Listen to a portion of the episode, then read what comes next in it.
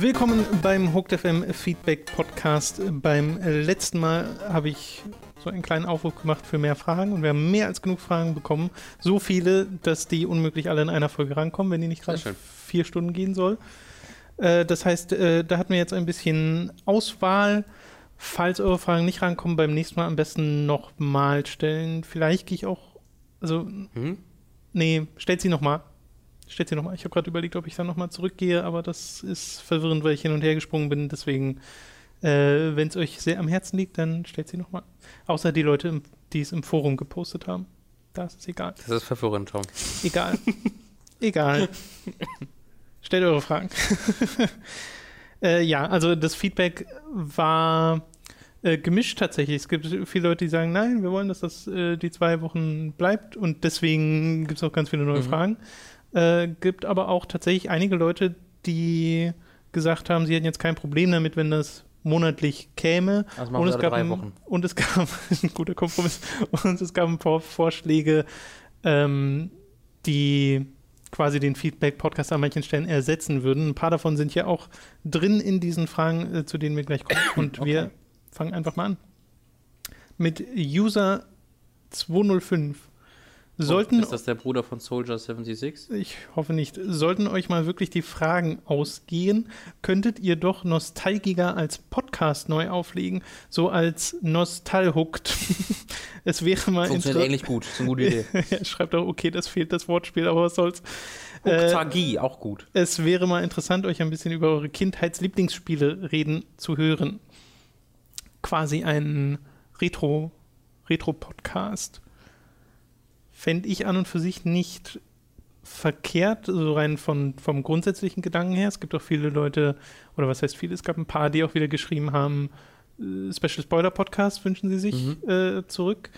Da kommt ja immer noch unser Podcast zu Dark Souls 3. Mhm. Der ist immer noch in Also es ist meine Schuld, dass es den noch nicht gibt. Dafür möchte ich mich für entschuldigen an alle.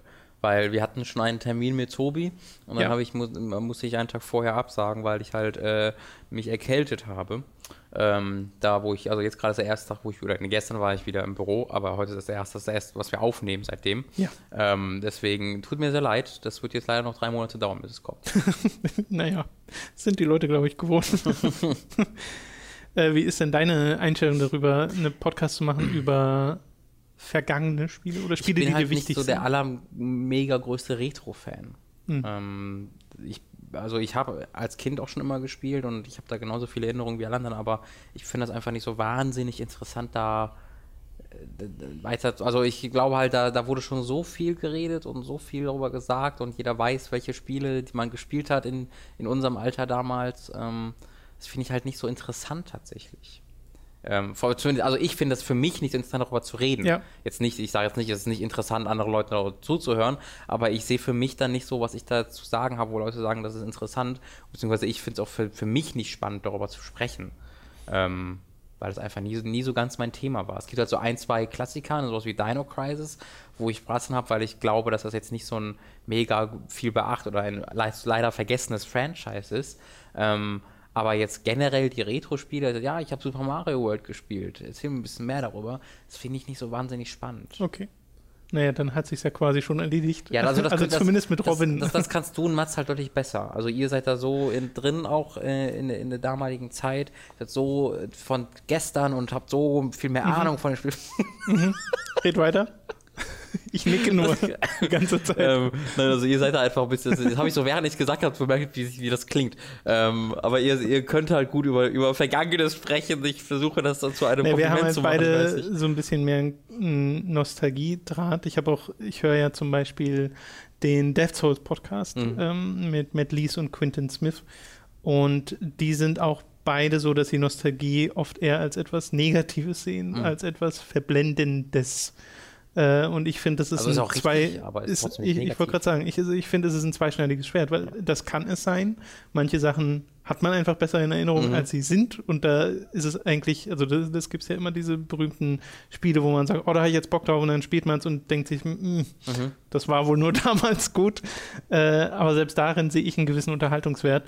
Äh, und ich mag es halt einfach gerne, alte Spiele auch mal zu spielen, die äh, eben wenig Beachtung finden. Also da finde ich ja. sowas wie Dino Crisis halt auch interessant dann im Rahmen von einem Time to 3 oder bei Super Kreuzburg. Genau. Äh, das finde ich dann aber halt schon fast nicht mehr aus dem Nostalgie. Nee, nee, das hat dann wenig mit Nostalgie genau, zu tun. Genau, genau. Ja. Und ich glaube, es kommt noch dazu, ähm, dass, obwohl wir gar nicht großen Altersunterschied haben, sind wir trotzdem so eine Generation liegt zwischen uns, also ich habe immer so das Gefühl, du, deine Nostalgie ist für die Spiele eine Generation vor den Spielen, für die ich die Nostalgie mhm. empfinde. Ähm, du bist ja so bei Mats dann eher, oder? Ihr seid dann oftmals. Ja, Mats ist, Mats ist nochmal irgendwie zwei Jahre älter als ich oder sowas. Mhm. Äh, und wir haben viele Überschneidungen. Also, genau. Also, weil das halt genau auch die Nintendo, Super Nintendo Nummer war ja, bei genau. uns beiden. Ich weiß jetzt gar nicht, wie viel bei Mats noch NES war. Hm. Aber es ist halt viel Super Nintendo und das prägt dann. ColecoVision war bei noch ganz viel. ja, Pong. Ähm, ich habe halt, also ich habe halt auch viel, super viel Super Nintendo gespielt, aber das war halt so früh bei mir, dass ich da kaum die bewussten ja. äh, Entscheidungen getroffen habe, dass mir jetzt diese Spiele gefallen, sondern das war einfach, das ist ein Videospiel, natürlich spiele ich das und das ist das Beste. Äh, das war auch bei Sonic und Sega Genesis, das war genauso. Und es ist so, PlayStation 1, da habe ich dann so, wo, wo, Driver, so das sind so die Spiele, wo ich das ja. erst, wo ich so in Erinnerung habe, okay, das sind die Spiele, wo ich ganz bewusst sage, boah.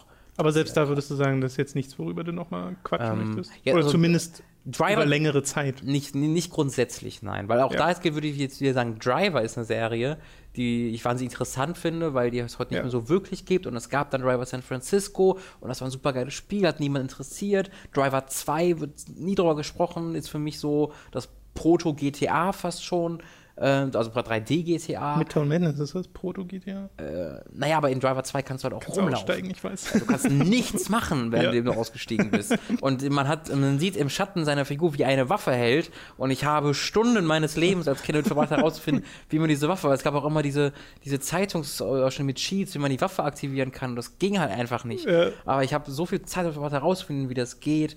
Ähm, das sind für mich halt schöne Erinnerungen. Aber das finde ich halt einfach aus einer ja, aus einer thematischen Sicht halt interessant. Nee, ich glaube, es macht auch nochmal einen Unterschied, ob man einen Podcast macht und sich dediziert über längere, längere Zeit darüber unterhält mhm. oder ob es in irgendeinem anderen Rahmen stattfindet, ja, wie in einem Time to 3 oder wie wir es früher bei Giga, Giga gemacht haben wo im Top-Montag ja auch gern mal alte Spiele ja. vorkamen, da redest du dann halt fünf Minuten darüber und dann genau. kommt das nächste. Ja, ich glaube, für mich wäre also sowas wie Driver, da habe ich gerade jetzt durch das Gerede von mir Bock drauf, einen Robin Versus drüber zu machen. Jo, oder sowas. Das passt halt auch, also dieses Prince of Persia war ja eigentlich ja, auch schon genau. fast ein, Robin, ein altes Nostalgiker, nur halt im Kleid von Robin Versus, das einfach alles umfasst. Das ist halt das Schöne, Robin Versus. Einfach, ich will über irgendwas sprechen, ja, Robin Versus. Ja. Ähm, und das bringt Klicks, weil da auch Versus vorsteht und die Leute denken dann, das ist dieses eine Format und das ist einfach nur ein großer Verarsch, weil es das Format gar nicht gibt, die Idioten. Haha.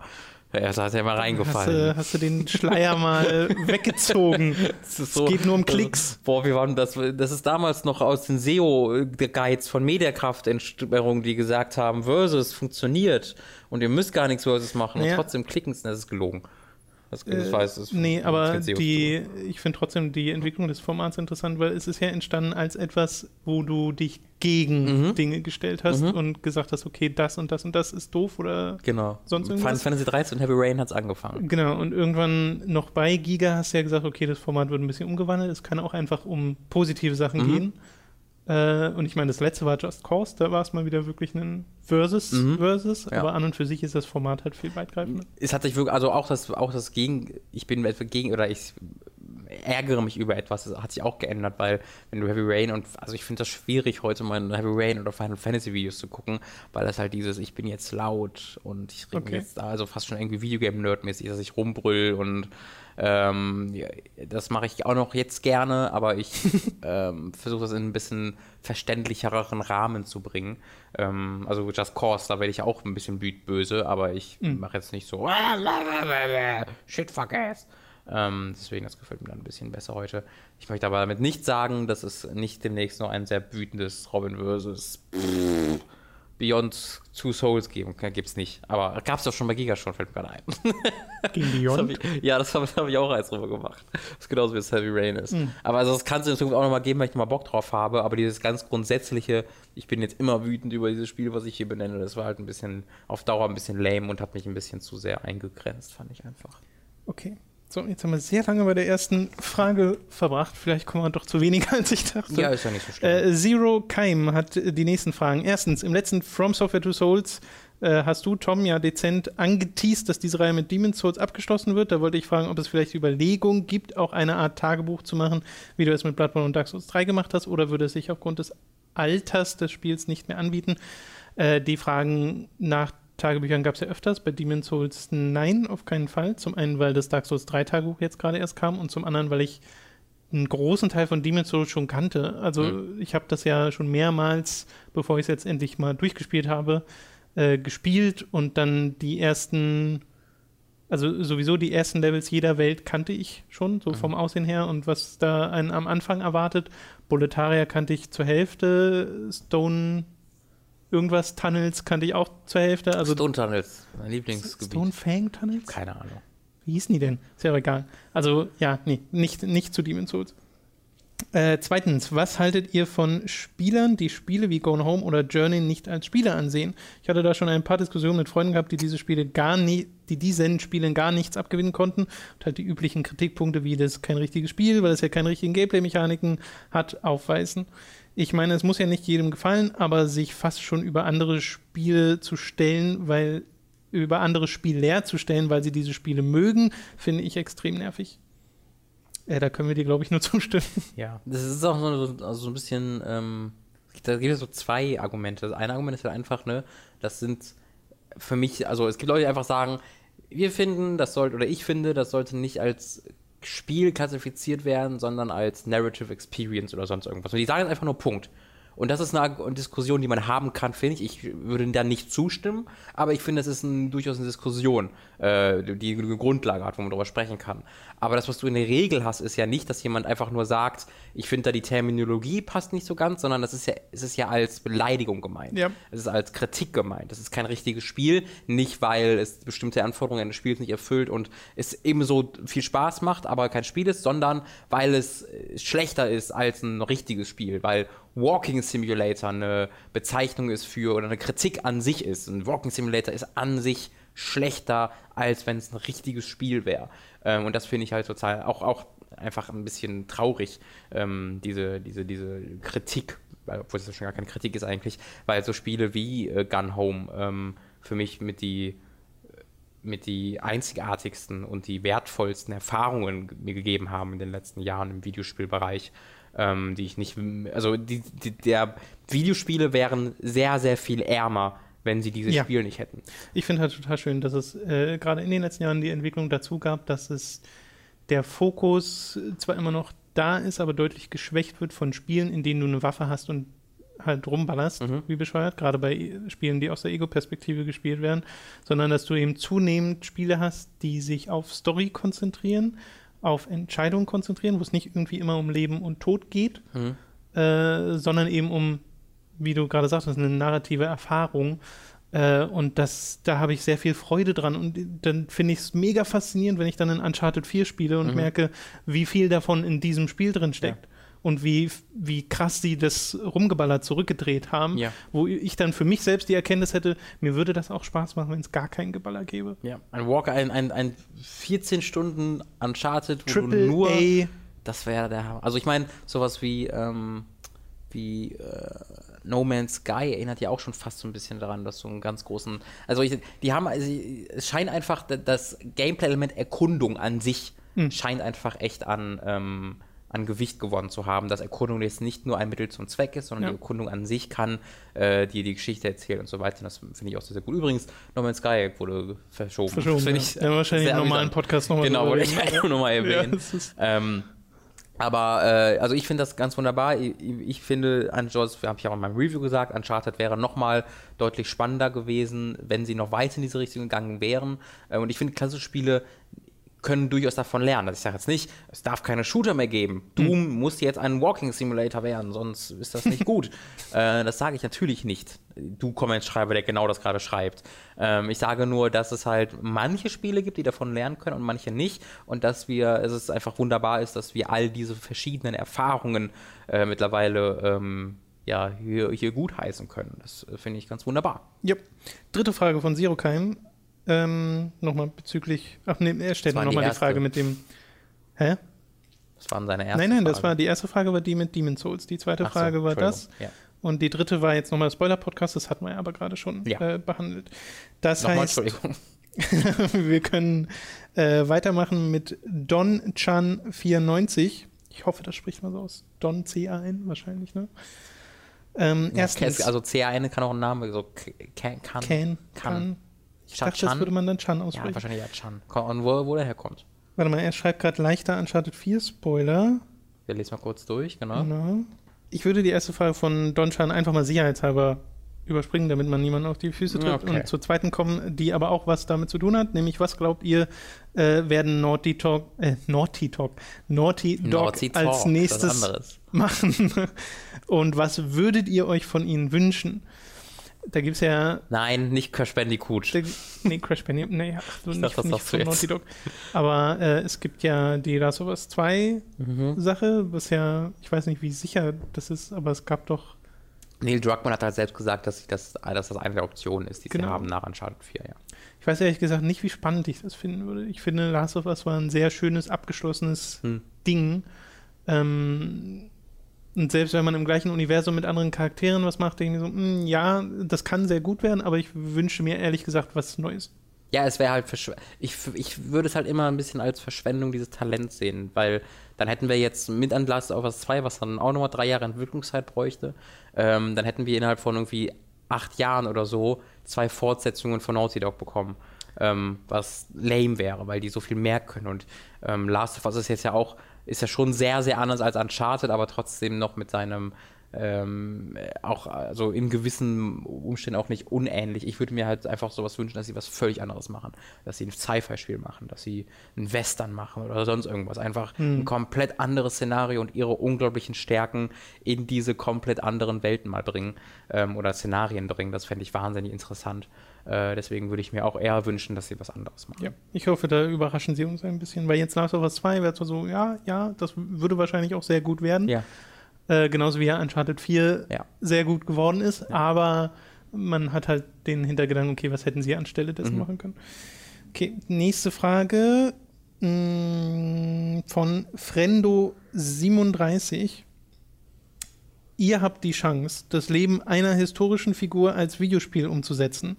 Welche Person würdet ihr wählen und wie würde das Spiel am Ende aussehen? Puh. Wir als äh, Geschichtsbuffs. Fang mal an, bitte, damit ich überlegen kann.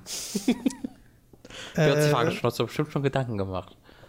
Nee, ich habe viele der Fragen auch nicht wirklich mir durchgelesen vorher, wie man gerade an Ich glaube, ich würde Daenerys Stormborn nehmen und ein Spiel, äh, Drachenreiter-Spiel machen.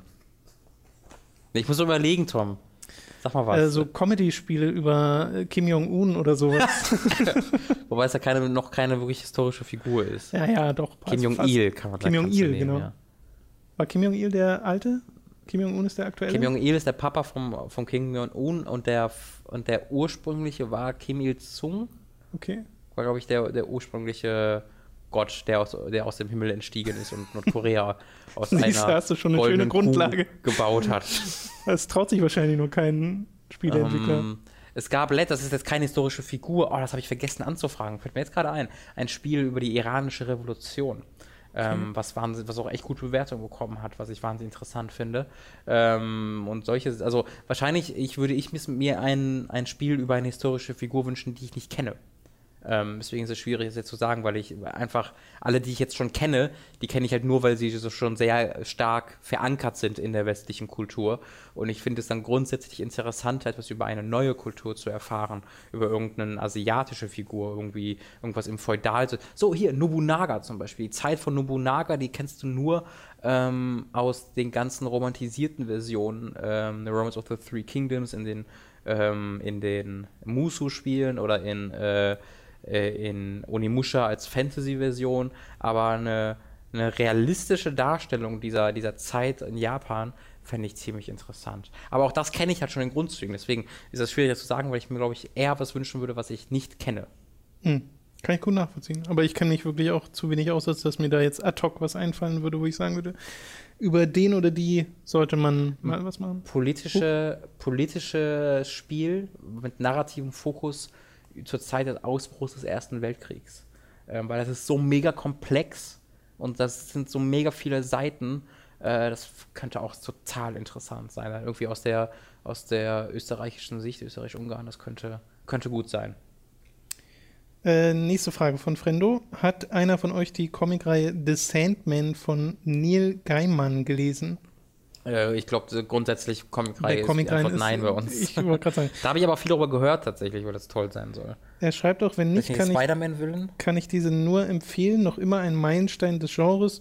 Und habt ihr in der letzten Zeit andere Comics gelesen, die euch begeistern konnten? Die Frage haben wir quasi schon mitbeantwortet. Ja. Äh, und kommen direkt zur nächsten, äh, wieder von Frendo, Metal Gear Rising 2 oder Azura's Wrath 2. Eines davon entsteht und das andere wird verworfen und nie entwickelt. Wie fällt eure Wahl aus? Metal Gear Rising 2. So ist für mich noch nicht Bei mal. Bei mir wäre es Azura's Wrath 2. Ich hab, das hatten wir schon mal besprochen. Ich habe so gar keinen Zwang nach Azura's Wrath 2, äh, weil ich das Gefühl habe, ich habe gesehen, was sie damit machen könnten. Und das war's. Hm. Ähm, während ich bei Metal, ach, Metal Gear Rising ist einfach so gut. Äh, das, das pullt halt alle meine, oder drückt alle meine Buttons, Metal Gear Rising. Ähm, deswegen wäre das das für mich auf jeden Fall. Viertens, etwas eher Robin-bezogen. oh ja. Kennst du den YouTube-Channel Giguk? Was? G-I-G-G-U-K. G-I-G-U-K. Okay, also scheinbar nicht. Giguk macht Anime-Reviews und beschäftigt sich generell Doch. mit dem Thema. Seine Anime-Rückblicke, die er immer nach einem vergangenen Jahr veröffentlicht, sind besonders empfehlenswert. Ja, kenne ich. Ist super. Wenn das der ist, den ich meine. Also ich einen, ich meine, der hat auch mega viele Klicks. Ähm, es, gibt, es gibt generell in den Staaten wirklich so eine Handvoll Leute, die Anime-Reviews äh, machen, mhm. die richtig, richtig toll sind. Ähm, äh, oh, wie heißt der andere? Glas? Glas ich kenne die Namen leider alle nicht, deswegen auch Giguk habe ich jetzt gerade komplett vergessen, aber jetzt gerade, wo ich das dann, ich, ich habe auch gerade, ich weiß auch gerade, wie der aussieht. Hm. Ähm, ich würde gerade gerne noch den anderen sagen, von dem, wie er heißt, ich glaube irgendwas mit Glas, aber könnt ihr vielleicht in den Comments schreiben, wenn ihr das wisst. Äh, Matze42 Play. Wie stellt ihr euch die Alltagstauglichkeit mit VR in fünf bis zehn Jahren vor? Zum Beispiel die HTC Vive ist schon gut, aber man braucht auch mindestens zweimal anderthalb Meter freien Platz. Ich stelle, mir, ich stelle mir hier natürlich nicht nur den Core-Gamer vor, sondern auch die normale Familie mit einem Kind. Würdet ihr euer Wohnzimmer für VR neu einrichten, könnte man sich in diesem Sinne auch vorstellen, dass es in Zukunft vielleicht gar keine Fernseher mehr gibt und stattdessen alle nur noch mit VR-Brillen im Wohnzimmer und Kinderzimmer sitzen? Äh, ich glaube, das ist halt ein Fehler, den man sehr gerne macht, einfach wegen Sci-Fi-Geschichten, äh, dass die Technologie sofort ersetzt ähm, dass halt nur noch, sobald eine neue Technologie kommt, die die alte Technologie erget, äh, ersetzt, statt sie ergänzt. Guck dir das Internet an. Das Internet macht alles, was das Fernseher, was, was der klassische TV macht, nur ein einfacher und besser, äh, nicht besser ist schon wieder zu krass, aber ein einfacher zumindest. Ähm, wenn man es jetzt alles aus einer rein logischen oder aus einer rein irgendwie nutzerfreundlichen Sicht betrachtet, würde man eigentlich sagen, ja, eine TV gibt es nicht mehr. Mhm. Gibt, gar keinen, gibt gar keinen Sinn, weil du doch einfach Internet machen kannst und einfach dann gucken kannst, was du willst. Ähm, aber. Das Witzige ist, dass sich das beides so sehr angleicht inzwischen. Ja, ganz genau, das ist es halt. Also es ist halt nicht dieses eine ersetzt das andere, sondern beides nimmt Einfluss aufeinander. Ähm, und so wird es auch bei VR, äh, VR, auf Englisch habe ich es ausgesprochen, VR. So, VR. Ähm, aber so wird es da auch sein, dass es halt weder klassische Videospiele noch TVs noch irgendwas anderes ersetzen wird, sondern es wird ein weiteres Mittel zum Konsum dieser, dieser Güter.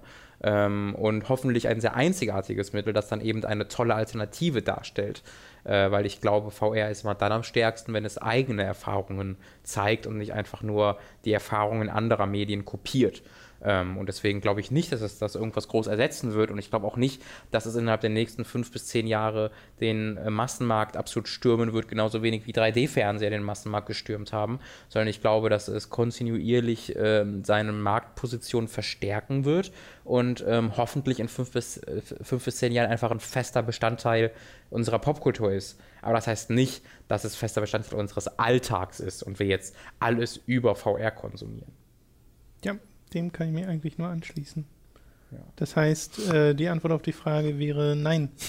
ja, oder so. Zweitens, habt ihr eigentlich die Neuauflage von Majora's Mask durchgespielt? Nein.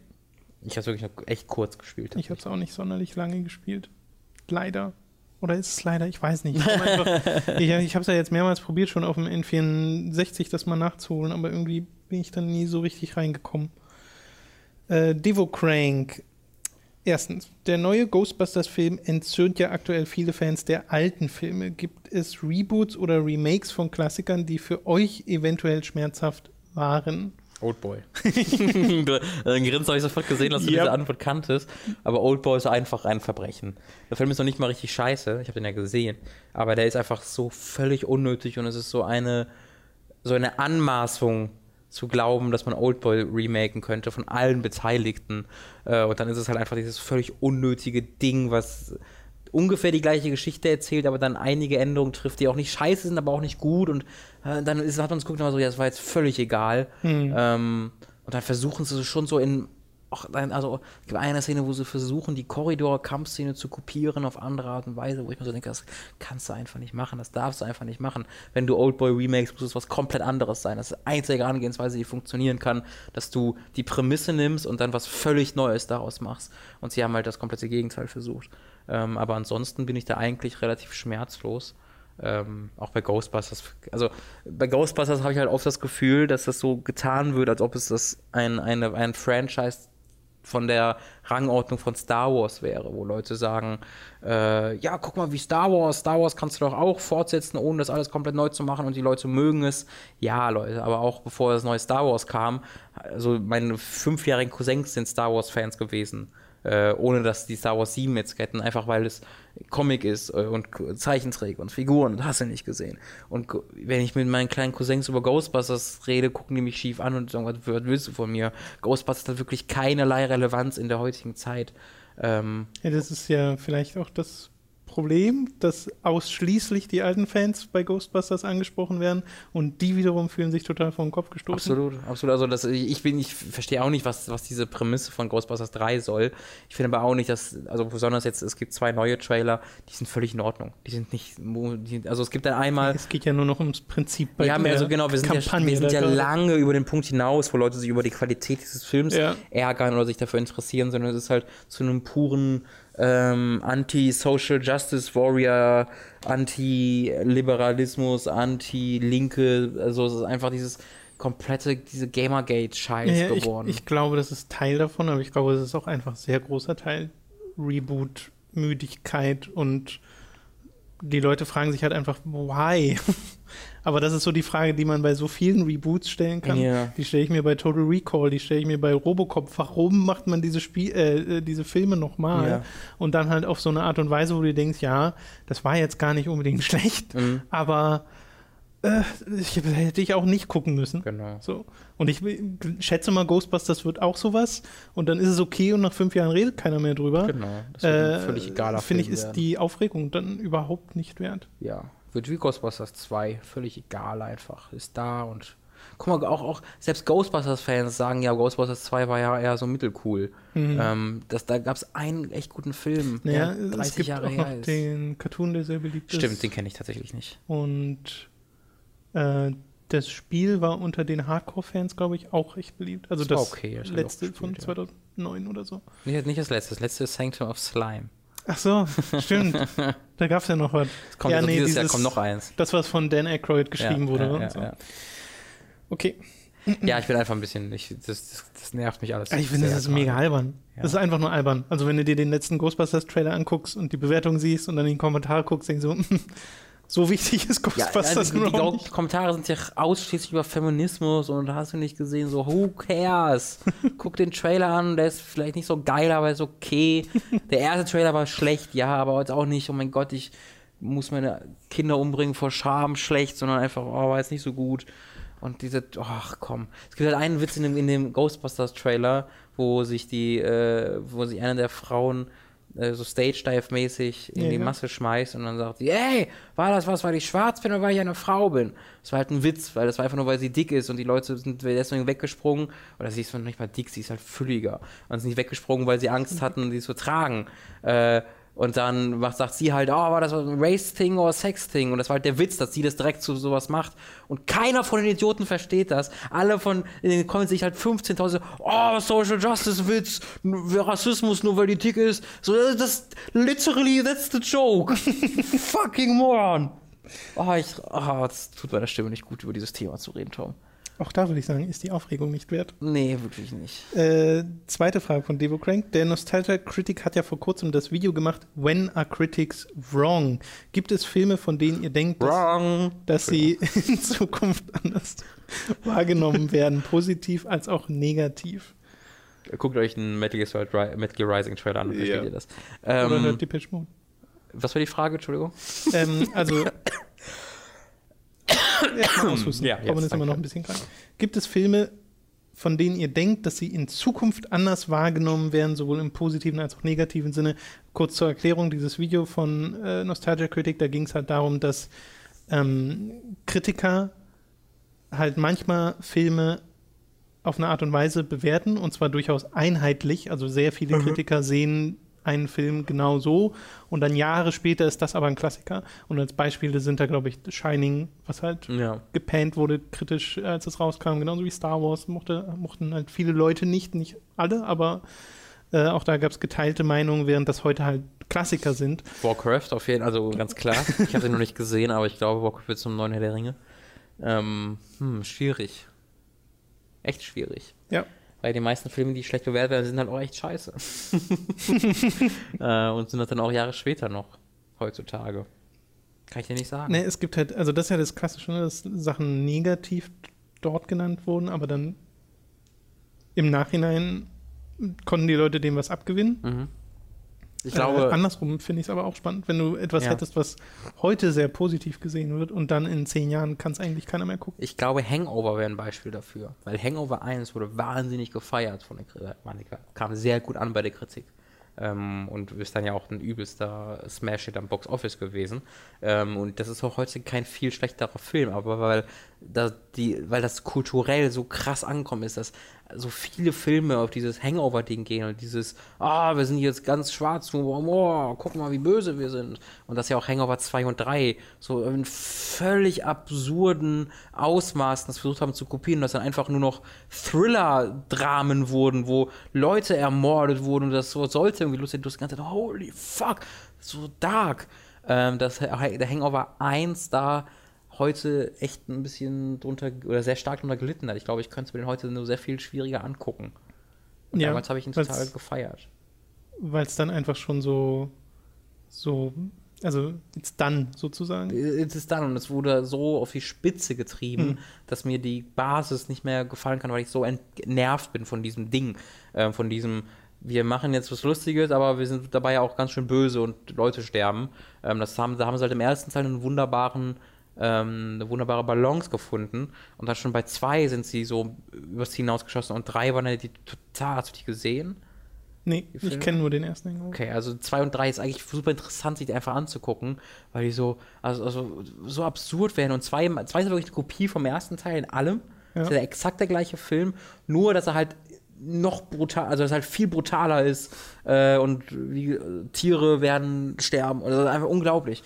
Ähm, und das finde ich einfach ein, ist ein interessantes Ding, aber ja, das, der erste Film hat darunter auch gelitten, auf jeden Fall. Ich frage mich ja, wie das mit den ganzen Comicfilmen ist, wenn das, Ja, das ist also wie, Punkt. wie weit geht das noch, was Marvel da macht? Mhm. Und wie gut altern dann parallel die früheren Filme, also äh, Iron Man und darüber Also ich- hinaus? Ich glaube, wir werden darauf gucken, in 20 Jahren einfach denken, okay, warum sind wir da so?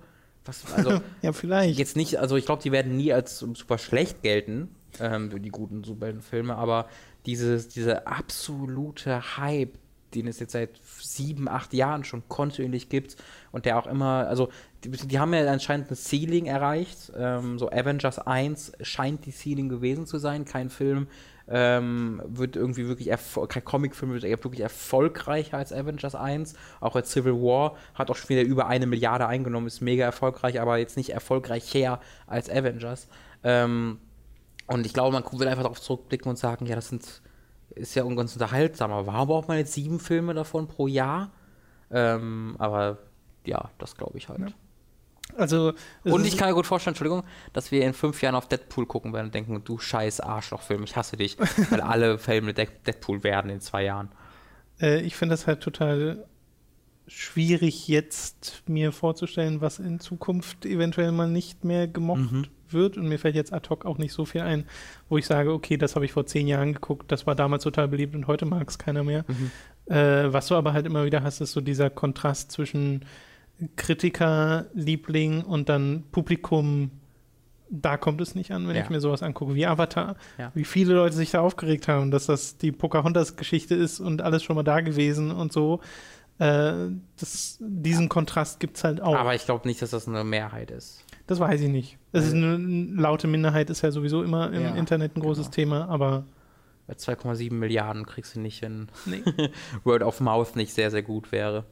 Aber eben diese laute Minderheit kann halt sehr oft den Ton bestimmen. Ja. Dass äh, du halt dann die subjektive du, Wahrnehmung hast. Neuen Ghostbusters-Film. Dass, dass das so und so ist. Da würde mich auch interessieren, wie das insgesamt tatsächlich Auswirkungen hat auf mhm. diesen Film und auf die Leute, die diesen Film dann gucken werden. Ja. Weil ich kann mir vorstellen, dass viele Leute, gerade die, die den jetzt am meisten runterreden, mhm. sich den garantiert angucken werden. Denke ich auch, ja. Vielleicht dann gepiratet, aber gucken werden sie ihn. Ja. Okay. Äh, Devo Cranks letzte Frage, nachdem ihr letzte Woche die Frage beantwortet habt, welches Pokémon ihr seid, würde ich gerne wissen, welches, äh, welcher Mega Man Robot Master wollt ihr sein? Ich kenne keinen einzigen. naja, pass auf. Nimm dir mal irgendein Element. Mm. Ich bin Shiggy Man. Naja, Shiggy ist Wasser. ja. Waterman, aber, gibt's garantiert. Aber ich will, dass er aussieht wie Shiggy. Iceman. Also ich will quasi, Shiggy dass. Shiggy ein Mega Man Boss wird. Shiggy Man ist ja einfach nur ein Typ mit einem Glas Wasser und einer Sonnenbrille. Hm. Benny, ja, sorry, Mega Man habe ich nie. Ich kenne die auch nicht. Hm. Also ich kenne die wirklich nicht. Das ist es immer irgendwas Man und mhm. mehr weiß ich da auch nicht. Ich habe Mega Man, Man nicht wirklich gespielt. Kenne ich. Ja, kann sein. Benny Art hat die nächste Frage. In letzter Zeit zeigen sich hier und da ein paar professionelle Spielejournalisten vom Herrn Alt F4 Games und seiner in Anführungszeichen einzig richtigen Meinung genervt. So scheint mir zumindest. Und tatsächlich sehe ich immer öfter unter den Videos von zum Beispiel GameStar Aussagen wie, Alter 4 Games hat doch schon alles dazu gesagt, wozu lügt ihr noch und so weiter. Daher rührt also meine Frage nach eurer Sicht der Dinge. Äh, woran liegt diese stetige Meinungsverschiedenheit? Ist er und Konsorten einfach nur ein Misanthrop, der nie etwas loben wird, oder hat er seine hohen oder hat er sehr hohe Ansprüche? Feinschmecker oder Nörgler, objektiv streng oder gehässig? Und wie wichtig ist euch, dass solche Menschen immer mehr Einfluss auf die spielebezogene Medienlandschaft nehmen? Ist einfach wahnsinnig populistisch. Ähm, ich glaube ja, darauf. Troll, oder? Ja, naja, na, also, also seine, äh, seine grundsätzlichen Videos, seine Call of Duty Videos sind ja schon ernst gemeinte Dinger. So. Ich habe das Gefühl, dass er auch einfach sehr viel trollt. Ja, kann sein. Weiß ich, ich glaube schon. Ja. Aber die Sache ist, seine Call of Duty Video, wenn er halt über Call of Duty ein zwei Stunden Video macht, dann ist das nicht hier, Call of Duty ist das und deswegen äh, macht das nicht so gut dieses Jahr, sondern das ist, Call of Duty ist der schlechteste Ego-Shooter aller Zeiten, deswegen. Es ist immer dieses schlechteste aller Zeiten, deswegen. Ähm, und das ist halt einfach, also wenn du an einen, an einen Call of Duty, auch an ein schlechtes Call of Duty rangehst und es einfach ehrlich bewerten willst, dann ist die Schlussfolgerung, das ist unfassbar scheiße und unspielbar und Kacke und Activision sind die schlechtesten. Einfach, dieser Fall ist einfach keine nachvollziehbare, kein nachvollziehbarer Kritikpunkt für mich. Ähm, und das Problem ist, also das ist aber eigentlich noch nicht, das ist noch nicht das Problem. Weil das soll ja jeder machen, wie er mag. Das, dafür ist auf jeden Fall Platz und äh, sieht man ja auch an seinen Klickzahlen, das ist ja auch völlig in Ordnung. Das Problem ist, dass diese Community sich da halt dann so krass wiederfindet, weil das sind die Kommentare, die du auf Gamester liest, unter einem Call of Duty-Artikel. Call of Duty ist schlecht, lol, äh, fick Call of Duty, fick Activision. Und die fühlen sich dann halt total verstanden und willkommen und zu Hause bei diesen Videos und ähm, ignorieren dann die ein bisschen objektiver, ich finde nicht das objektiv, äh, dass, dass, äh, dass, die objektive Herangehensweise an ein Spiel grundsätzlich besser ist, aber ich meine jetzt objektiv wäre in dem Sinne, dass man eben nicht auf diese mega populistische Schiene ab, abfährt, ähm, dass all diese Kritikpunkte ähm, völlig beiseite geschoben werden und gesagt wird, ja, nee, GameStar, ihr findet Call of Duty gut, das muss gekauft werden. Und ähm, ich glaube halt, dass diese Art von Videos, wie sie dort bei Alter 4 gemacht werden, zu dieser ähm, komplett toxischen Diskussionskultur absolut beitragen. Ähm, weil sie eben nur in Extremen sprechen, weil sie ähm, nicht durch, also nicht direkt, aber eben durch die Art und Weise, wie sie sprechen, den anderen Videos ihre Existenzgrundlage nehmen und sagen, nein, das ist das schlechteste Punkt. Ähm, und das finde ich halt, das finde ich halt, äh, ja, problematisch, sagen wir mal. Äh, ich habe jetzt schon eine ganze Weile kein Video mehr gesehen von Alter 4 Games. Mhm. Äh, das, was ich damals den Eindruck hatte, ist einfach nur, dass das halt unfassbar zynisch ist. Und ich ja, bin halt nicht so der Fan von Zynismus, zumindest nicht in so ausgeprägten, äh, in so ausgeprägter Form. Deswegen mag ich ja zum Beispiel auch ein Total Biscuit nicht mehr so wirklich. Mhm. Und da gibt es auch noch ein, zwei äh, andere Gründe, warum man. ja, gut, da gibt es tatsächlich noch ein, zwei andere Gründe, aber das ist so, äh, bei ihm steht ja das zynisch im Titel. Ja, ja. Das genau. Cynical Brit. Ja. So. Ähm, das stört mich auch, auch zunehmend bei Jim Sterling, weil diese Herangehensweise, und das siehst du dann halt reflektiert in den Communities, hat halt nun mal ihre Auswirkungen. Wenn du an Sachen rangehst mit der Einstellung, das ist bestimmt scheiße, dann findest du sie auch eher scheiße ja. und findest auch eher Sachen, die du daran kritisieren kannst und dann mit so, so Schlüsse draus zu ziehen wie, nein, man darf sich nicht mehr auf Sachen freuen, dann wird man auch nicht mehr enttäuscht. Mhm. Das finde ich mega ja. deprimierend. Also dieses Leben will ich nicht ja, vor allem leben, so will ich Videospiele. So, genau, Leute. so will ich nicht an ein Medium Bitte. rangehen, an dem ich so viel Freude habe. Ähm, das würde mir persönlich den Spaß verderben und ich habe auch nicht das Gefühl, dass das gute Communities hervorbringt. Ähm, Inwiefern das gerade aktuell bei Alter 4 Games der Fall ist, weiß ich, ich aber absolut sagen, nicht, weil ich diese aktuellen Videos nicht kenne. Freut euch ruhig auf Videospiele und wenn ihr ein Call of Duty spielt, seid auch bereit, das gut zu finden. Ist auch nichts Schlimmes dran. Und Activision will euch nicht äh, eure Erstgeborenen klauen, ist eine Firma. Ist alles gut. EA ist auch nicht der Satan. Die wollen nur euer Geld. Ja, Valve, Valve ist Satan. Nein, die Valve. wollen auch nur euer Geld. Ja, aber, es, aber sie wollen eure Erstgeborenen aufessen. Versetti hat die nächste Frage. Als ambitionierter Filmliebhaber würde mich wirklich sehr interessieren, was. Ambitionierter Filmliebhaber? Hat er eben Ambitionen, Filme gut zu finden, irgendwann mal? Oder was ist, wo ist die Ambition beim Filmliebhaber? Wobei mir auch gerade auf, er fragt nach David Lynch. Ich bin der Meinung, das hatten wir neulich schon mal. Kann sein. Kann ja, das sein. Aber äh, was hältst du denn von David Lynch? Sag, ja, stimmt. Wir hatten, sag's einfach nochmal. Genau, wo wir, wir schon mal gesagt haben, dass wir viel zu wenig von genau. ihm kennen. Allerdings kam glaube, vor zwei, drei Tagen ein Poster zur dritten Staffel von Twin Peaks. 18 Folgen. Alle von David Lynch geschrieben und gedreht. Mit dem originalen Cast. Boah, Leute. Boah, Leute, ich bin so fucking happy. Das wird so geil. Ho hoffentlich. Oh, es wird vielleicht auch so schlecht. Ich hoffe, es wird gut äh, Versettis nächste Frage. Außerdem würde mich als King of Queens Fan ebenfalls interessieren, was ihr davon haltet, dass Kevin James mit Kevin Can Wait eine Art Comeback, Comeback in einer neuen Serie haben wird. Man sieht ja schon im Trailer, dass es viele Ähnlichkeiten zu King of Queens gibt. Wer ist denn Kevin Can Wait und was ist das für eine Serie? Äh, das freue ich mich auch gerade. Ich kenne das gar nicht. Ich dachte, du wärst nee. da dann informiert. Ja, ja, nee, die Sache ist äh, King, of, King of James, ja. King of Queens. Wie, wie heißt er? Kevin James. Kevin James. Kevin James hat halt King of Queens gemacht und war da toll. Großartig. Super Rolle. Und dann hat er alles andere gemacht. und da war er unerträglich scheiße. Und er ist, er ist halt Teil dieser Adam Sandler-Posse und Adam Sandler ist ein Kumpel von ihm. Und äh, ich glaube, da bist du dann einfach, ich weiß nicht, vielleicht verflucht er ihn oder sonst irgendwas, aber er ist halt nur in Scheiße dabei. Ähm, und dadurch sind auch alle seine Rollen scheiße und alles, was er spielt, ist scheiße. Und ähm, deswegen bin ich lange, lange darüber hinweg, in irgendeiner Art und Weise mich darum zu kümmern, was Kevin James macht. Und das macht mich sehr traurig, weil ich weiß noch, als er dann die ersten ein, zwei Rollen bekommt, dachte ich mir so, oh geil, Kevin James ist jetzt ein Filmstar. Mhm. Es mhm. wird ja super. Und dann ist er einfach, oh, ich bin dick. Ha. das war echt traurig. Ähm, aber da werde ich dann vielleicht nochmal einen Blick drauf werfen. Ähm, aber ich weiß auch nicht, ob ich das wirklich noch brauche, weil Kevin, das ist wirklich, also King of Queens ist wirklich das Nostalgische für mich. Das, das ist die Nostalgie-Serie, mhm. das nostalgische Produkt. Das habe ich äh, vom Alter 5 bis 15 jeden Abend geguckt. Jeden Fuck, oder wann auch immer es anlief bei RTL 2, habe ich das jeden Abend geguckt. Manchmal so um 18 Uhr, manchmal um 19 Uhr, manchmal um 17 Uhr, hat die Sender gewechselt, aber es lief jeden Abend, während ich PC gespielt habe im Hintergrund. Ich habe jede Folge bestimmt 15 bis 20 Mal gesehen.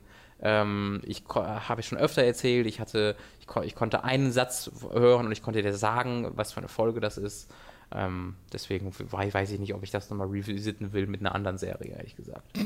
nee, ich glaube, wenn das eine gute Serie ist, dann guckst du die auch. Ja. Und wenn nicht, dann nicht. Also ja, die Sache, meine, meine, meine Geschmäcker haben sich halt auch echt krass verändert. Und heute, wenn ich halt so, so Sitcom-ähnliches gucke, dann will ich halt so eher sowas wie Modern Family sehen.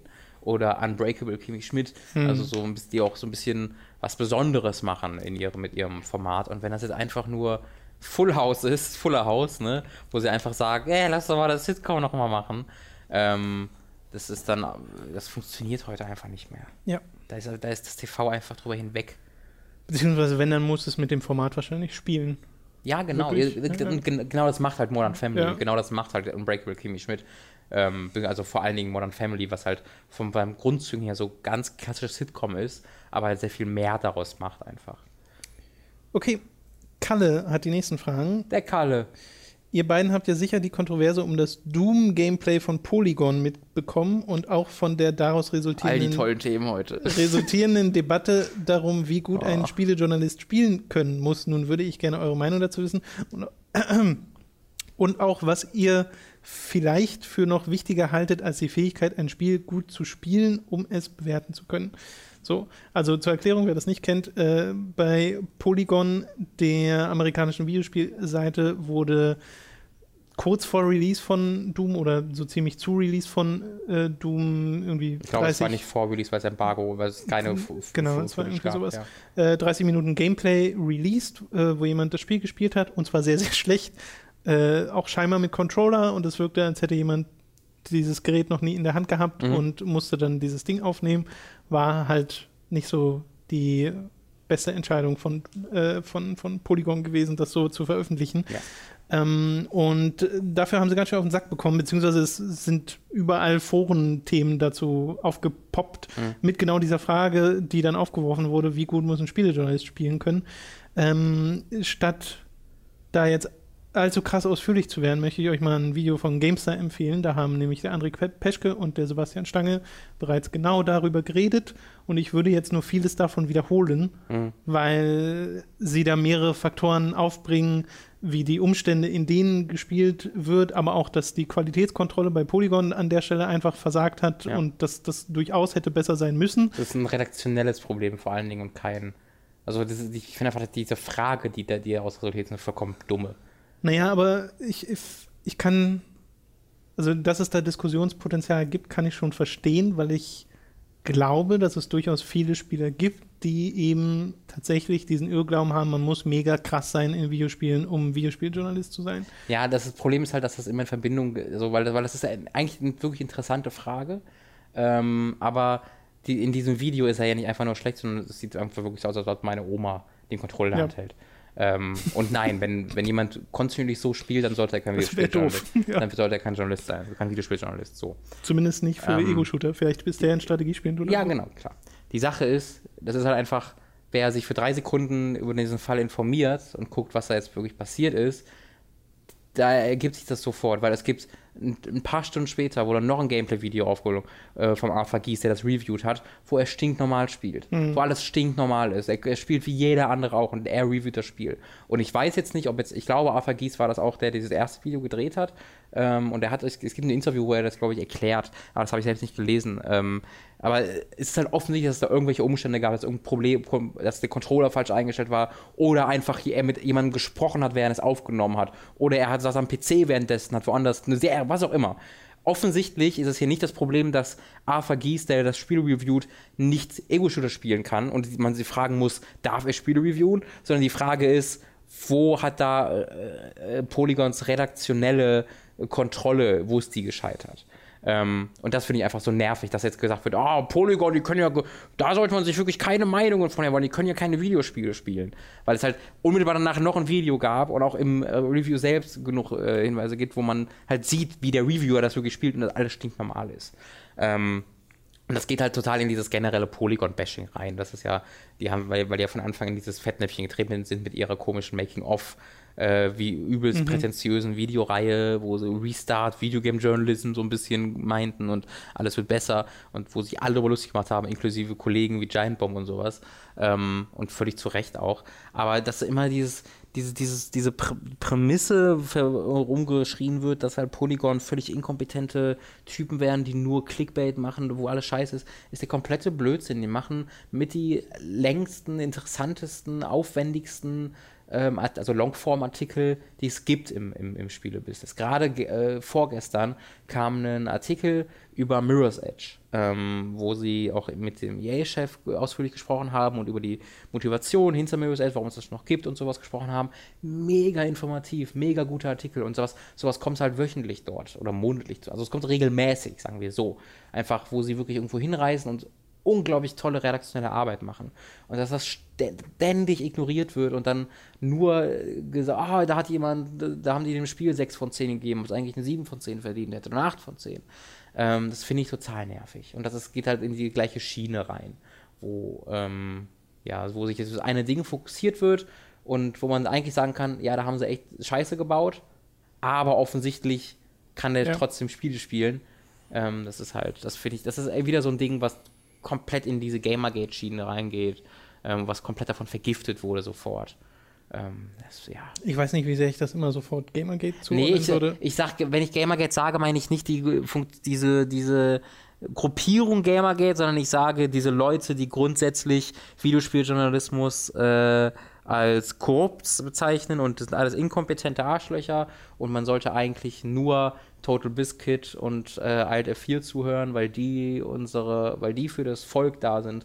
Ähm, also diese ganzen Leute, das ist jetzt, das, das, diese ganze Gru Gruppierung, diese ganze Herangehensweise, das meine ich damit, was mich einfach total annervt, wo, wo, also dieses Wir gegen, gegen die da oben und irgendwie sind die da oben Videospieljournalisten äh, das ist, finde ich, total nervig.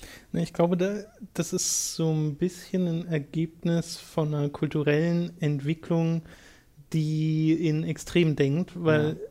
was es ja nicht zu geben scheint in der öffentlichen Meinung ist diese Sicht von, ja, einen Kotaku, einen Polygon, einen Eurogamer machen oder einen GameStar, äh, um mal was Deutsches zu nennen, machen äh, Videospieljournalismus und das und das ist gut, mhm. aber das hier ist noch kritisierenswert, genau. das kann noch besser werden, genau. so und so ist meine Perspektive, sondern äh, sie haben das da schlecht gemacht, es ist alles scheiße. Es ist alles scheiße. Und es ist nie, die haben was Gutes gemacht, es ist alles gut. Nee, ne, das immer, sowieso nicht. Sie haben, äh, sie haben, die machen das scheiße, die sind scheiße. Weil die bessere Geschichte, auch für Social Media oder sowas, ja, ist immer, wenn etwas schief geht ja. oder schlecht ist oder alle irgendwie nicht erkennen, wie die Wahrheit mhm. hinter der ganzen Nummer ist. Das ist immer die spannendere Geschichte und äh, das ist äh, extrem ermüdend. Ja, also ich, vielleicht bin ich jetzt auch gerade so mega ultra angenervt von, weil ich halt die Woche zu Hause, zu Hause war die ganze Zeit und viel im Internet einfach rumgesurft bin und gescrollt bin, weil ich teilweise nicht zu viel anders in der Lage war. Äh, und dann ging ja die Scheiße mit Notch noch los der einfach das übelste Arschloch ist. Also guck dir mal den Twitter-Feed von Notch von den letzten Ich, ich kenne die Diskussion. Also es geht gar nicht mehr nur um die aktuelle Diskussion. Der Typ ist einfach so ein absolutes Arschloch geworden. Das ist unfassbar. Ähm, und natürlich die aktuelle Diskussion ist dann nochmal extra, extra furchtbar. Äh, und das kam alles zusammen. Das ein, immer dieser, dieser. Die will ich jetzt übrigens nicht nochmal aufrollen. Nee, nee. Es Informiert, googelt, googelt einfach ja. nach Notch die News. Und stell uns bitte keine Frage dazu. Ist who cares? Äh, Arschloch. I don't want to talk about it. Aber dieses ganze, wir gegen die anderen, wir gegen die da oben, wir das Volk, die Gamer gegen die böse Kulturredakteure, die uns unterdrücken wollen äh, yeah, das geht mir so hart auf den Sack. Das kann ich echt schwer in Worte fassen. Wirklich, Tom. Deswegen fass es in ein Seufzen. so, da ist, glaube ich, alles drin. Ja, ich hatte ja auch so Diskussion schon auf Twitter. Ja. Alles sehr nervig. Ja, ja. Aber das meine ich ja. Also ich glaube, dass so Formate wie Twitter, in denen du dich nur in so kurzen Zeichen Ja, ausdrücken ja, kannst, ja. halt noch mal mehr verstärken, dass Leute halt eher sich in Extremen ausdrücken, weil sonst musst du dich länger ausdrücken und dafür eignet sich dieses Format nicht mehr. Die Sache ist, wenn ich auf YouTube oder sowas gucke, ist das auch nicht so ganz richtig, ne? Weil in YouTube-Kommentare kannst du so Hm. viel schreiben, wie du willst, oder zumindest sehr viel, das bringt auch nichts. Klar. Ich sag nur, dass es sich auf Twitter noch mal Ich sag nur, äh, was war's? Äh, fuck you, Germans. äh, so Wir hatten uns in, in seinem neuesten Witcher 3 Review Talk, guckt ihr mal an, falls ihr noch nicht gesehen habt, ähm, gab es einen Kommentar von einem Amerikaner, Engländer, einem englischsprachigen Menschen, dessen einziger Kommentar, oh, fuck you Germans, schreibt doch euer Titel auf Deutsch, wenn es auf Deutsch war. Der Titel war Spoiler, es ist exzellent. ähm, und dann das Spiel. ja, Spielename. wo ich mir auch so dachte, Dude, Ja. sag doch entspannt, ach schade, ich dachte, das, schade, ich dachte, das wäre ein englisches Ja. Video gewesen. Das hätte man schreiben können. Aber nein, du bist ein Arschloch und Internet und Gamer sind Arsch. Oh, Aber selbst das- Die ganze Gaming-Kultur geht mir so auf den Sack, Ja, Tom. naja. Gamer sind halt schon scheiße, muss man halt echt so sagen. Gamer sind halt schon scheiße. also das ist zum einen viel Gaming, das ist zum anderen aber Nerds. einfach viel Internet. ja. Es ist wirklich viel Internet. Ich glaube einfach, unsere, uns, unsere Generation sind halt, ist halt eine Generation von Nerds und unsere Generation ist halt scheiße. ich glaube halt, unsere Generation ist einfach. Aber da trifft es ja auch voll in so eine Misanthropie ab. Das, Ja. das weigere ich mich ja zu tun. Ich weiß. Aber ich finde halt total Ich, ist aber auch interessant. gerade nur aktuell, morgen geht's wieder, keine Sorge.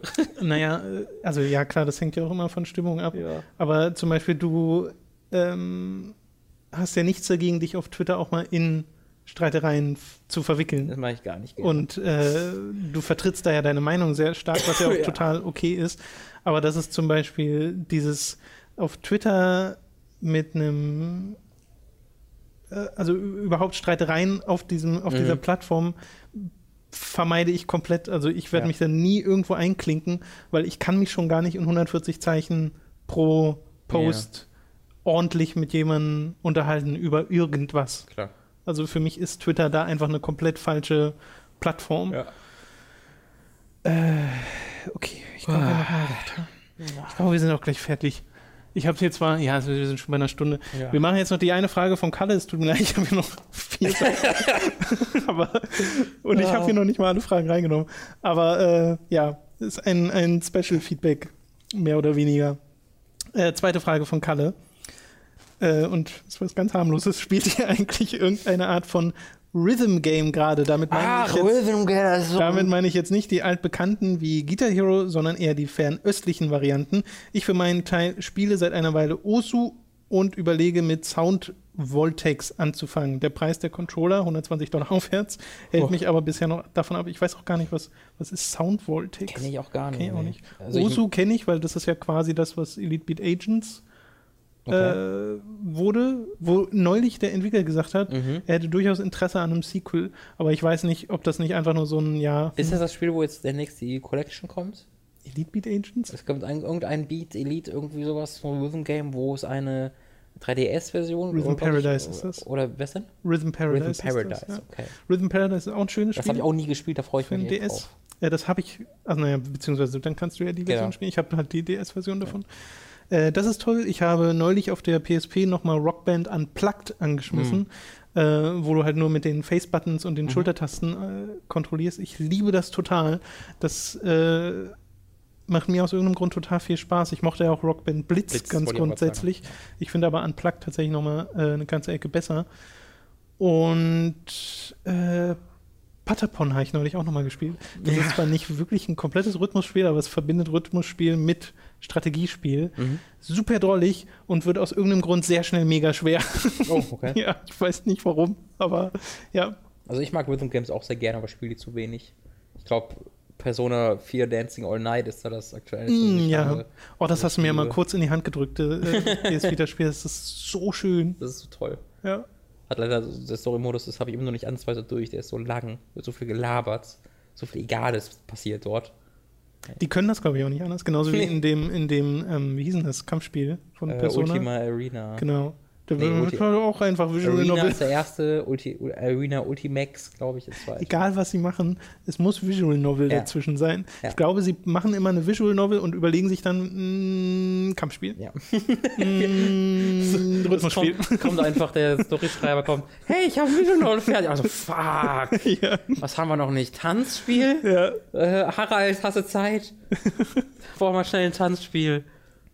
Äh, ansonsten, also das sind tatsächlich welche, die ich wirklich erst vor kurzem nochmal gespielt habe. Mhm. Ähm, Elite Beat Agents gehört zu meinen absoluten Favoriten, weil das habe ich mega viel gespielt. Also wirklich, dass ich die äh, geheimen Agenten freigeschaltet habe, die ja mega albern sind und auf den höchsten Schwierigkeitsgrad die letzten Levels gespielt habe. Und das ist so, das könnte ich heute wahrscheinlich gar nicht mehr. Hm. Weil, Weil du so alt bist. ja. Es ist Ja. bestimmt dieses, dieses, dass einen dann die Hände nicht mehr gehorchen, weil du so schnell sein musst Ja. auf diesem Touchscreen. Das hat bestimmt auch meinem alten DS nicht gut getan. Ach, auf dem Touchscreen auch noch, stimmt. ja, ja, auf dem Touch. Ach so, nee, stimmt. Ich habe noch äh, erst letztens wieder, als ich Final Fantasy IX durchgespielt habe, äh, Theatrism, Curtain Call Aha. gespielt auf dem 3DS. Das finde ich auch super. Da bin ich zwar immer noch der Meinung, das wäre mit einer anderen Ästhetik deutlich, deutlich, deutlich, deutlich, deutlich schöner, Mhm. weil ich mag diese, die Art und Weise, Chibi. wie dort alle gleich Mhm. aussehen, nicht wirklich. Ähm, ja, diese, dieser Chibi-Style. Aber da gibt es so viele Songs. Ja. Ich habe ja nur den Nier-Part gespielt und der war toll. Ja, aber den gibt es nur als DLC. Ja. Deren DLC-Politik ist mega komisch, weil du kannst Songs ausschließlich einzeln kaufen, Ah. kosten alle einen Euro, glaube ich. Ah. Und äh, da frage ich mich, warum gibt es nicht ein Nier Pack? Weil es gibt ja noch mehrere Songs von Nier. Du hast Ja. Song of the Agents, du hast Devola und äh, noch ein paar andere Sachen. Äh, ich glaube auch dieses Kampf, ist auch der von Kampfding. Äh, Mhm. ja, nee, dann meine ich das gar nicht. Hills of Radiant Nee. Winds, meine ich. Ist Song. Äh, oh, oh, ja, stimmt, ja. Oh, das ist, der ist so gut. Äh, ja, also da gibt es richtig tolle Sachen, auch teilweise noch von älteren Spielen in den DLCs, die ich gerne hätte, aber nicht für einen Euro pro Stück. Ich, weiß, ich finde erst, also dieses äh, Rhythm-Genre kann dann abgeschafft werden, wenn, wenn ich mein Dragon Guard Rhythm Game habe. oh Gott. Das deprimierendste Rhythm Game. Kommt mit so einem Nee, Drum-Controller. Du, du musst halt dein, nee, nee, du musst einfach deinen 3DS vor den Tischkante immer wieder hauen im Takt. Genau, nee, es kommt mit irgendwie Werk in einer Werkzeugkiste und die kannst du dann Ja, aneinander klopfen. du, du musst im Takt die Kreide an der, an der Tafel entlang kratzen Ja. oder so. Ähm, einfach damit es dir selbst auch, du, du musst dir selbst den DS vom Kopf hauen, dass, Oh damit du Gott. das Gefühl auch wirklich äh, nachempfinden kannst. Okay, So fühle ich äh, mich auch gerade ein bisschen. ich wollte gerade sagen, ich glaube, wir belassen es dabei für heute. Ich habe noch viele Fragen übrig äh, und die teilweise auch schon ausgedruckt, dass wir die werde Ja, ich ich dann nehme mir ein einfach paar für Ratsherren mit, wenn das okay Die ist. werde ich einfach äh, für nächste Woche mal aufheben. Äh, also seid nicht traurig, wenn eure Fragen nicht rankamen. So machen wir. Wir müssen einfach mal unsere Ratsherren-Fragen mit den Feedback-Podcast So austauschen. Mischen. Einmal. Hart mischen und dann zu, zufallsbasiert. ja. Hart mischen, das neue Format. Hart mischen. Fuchs. Hart gemischt. naja. Okay, äh, also wenn ihr Fragen habt, wir haben jetzt erstmal genug. ja, geht, geht damit bitte woanders hin. Zum Beispiel zu den Ratsherren. ja, zum Beispiel. Wenn ihr Fragen habt, mir ist egal. Äh, wir sehen uns dann nächste Woche. Denkt dran, patreon.com slash hooked und die unterstützt Hooked-Seite. Da bitte einmal vorbeischauen, ist in der Beschreibung auch alles verlinkt. Vielen Dank fürs Zuhören. Äh, wünscht Robin nochmal gute Besserung. Wobei Mhm. zum Zeitpunkt, Soll es also, Wo ihr das ja auf hört, dem Weg der Besserung. schon. wollte ich gerade sagen, ist Ja. das, hat sich das hoffentlich, Ähm, hoffentlich alles erledigt. Seid lieb im Internet. Ihr Ja, schreibt mit nice. Menschen, die, über die Menschen, über die ihr schreibt, sind Menschen mit Gefühlen. Wahrscheinlich lesen die das sogar, was ihr schreibt. Wenn ihr auf also Englisch auf Deutsch schreibt und das Englisch äh, Deutschsprachige sind. Ähm, und seid empathisch. Empathie ist wichtig, ist gut. Empathie ist ein Gutes, was Gutes. Äh, Seid einfach, seid einfach ein bisschen besser, als ihr vorher wart. Das ist mein. Seid, seid jeden Tag ein bisschen besser, als ihr vorher wart. Schön. Es sei denn, ihr wart vorher schon sehr gut, dann bleibt einfach so. Okay. Ja, aber wenn ihr Arschloch wart, mach so das mal. Oder wenn du jetzt gerade noch ein Arschloch bist, also wenn du jetzt, wenn, wenn ich jetzt geschafft habe, dass du jetzt das erste Mal äh, vielleicht anguckst in deine YouTube-Post-Story denkst, boah, ich war ja richtig, also ich war ein richtiges Arschloch. Mein Gott, bin ich, also ich bin ja ein richtiges Arschloch. Dann versuche ab morgen oder einfach ein bisschen weniger Arschloch zu sein. Das lässt sich nicht direkt irgendwie rausbringen. Sei ruhig noch ein bisschen Arschloch, aber jeden Tag ein bisschen weniger, bis du irgendwann kein Arschloch mehr bist. Das ist mein, meine, mein, meine Bitte an euch, dich. Arsch, an dich, dieses- liebes Arschloch, das ist meine Bitte. Schönes Schlusswort. Ja. Bis nächstes Mal. Tschüss. Tschüss.